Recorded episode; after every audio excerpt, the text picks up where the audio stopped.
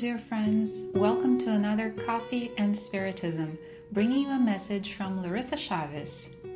On today's episode, we will reflect upon the text Victory Over Death from Yvonne do Amaral Pereira, which is in the book A Luz do Consolador in the Comforting Light of the Consoler, not yet translated into English. The time this message was posted in Portuguese, by a happy synchronicity, was December 24th, birthday of our dear Yvonne. It was a present for Larissa to be able to share those important reflections on that date in particular, full of symbolism and meaning to the Christian culture.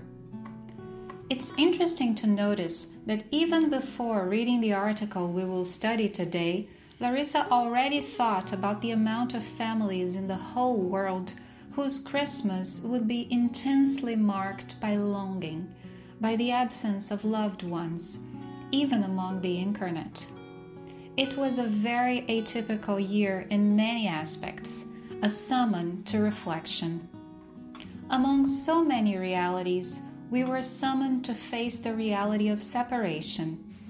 In many cases, the deep void before the impossibility to even say goodbye the way we wished a roller coaster of emotions in the material field, pointing to the urgency of a new direction.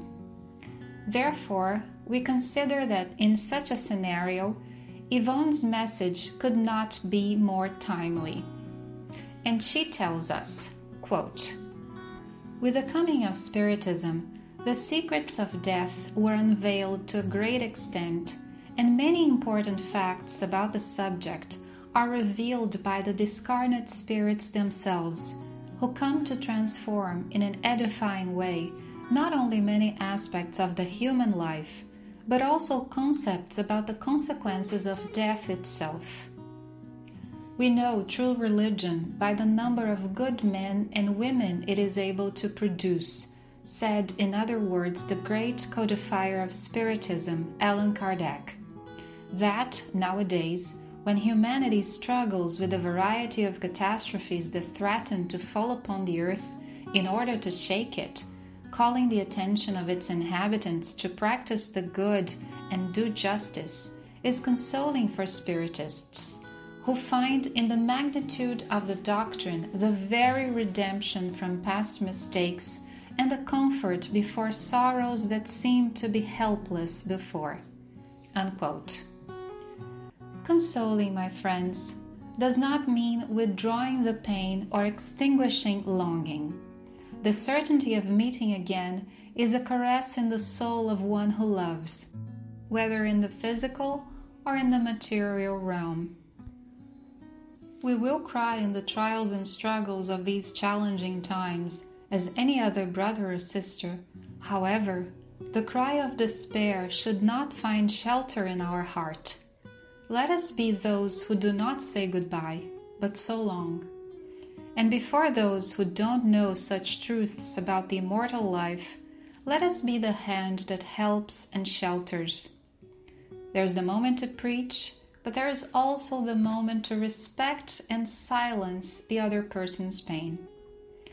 May Jesus bless us in our efforts of transformation when facing the challenges of the moment even the Master, in all his greatness, when he arrived at the earth, when there was no room in a guest house to have him, was able to be born among the animals in a stable.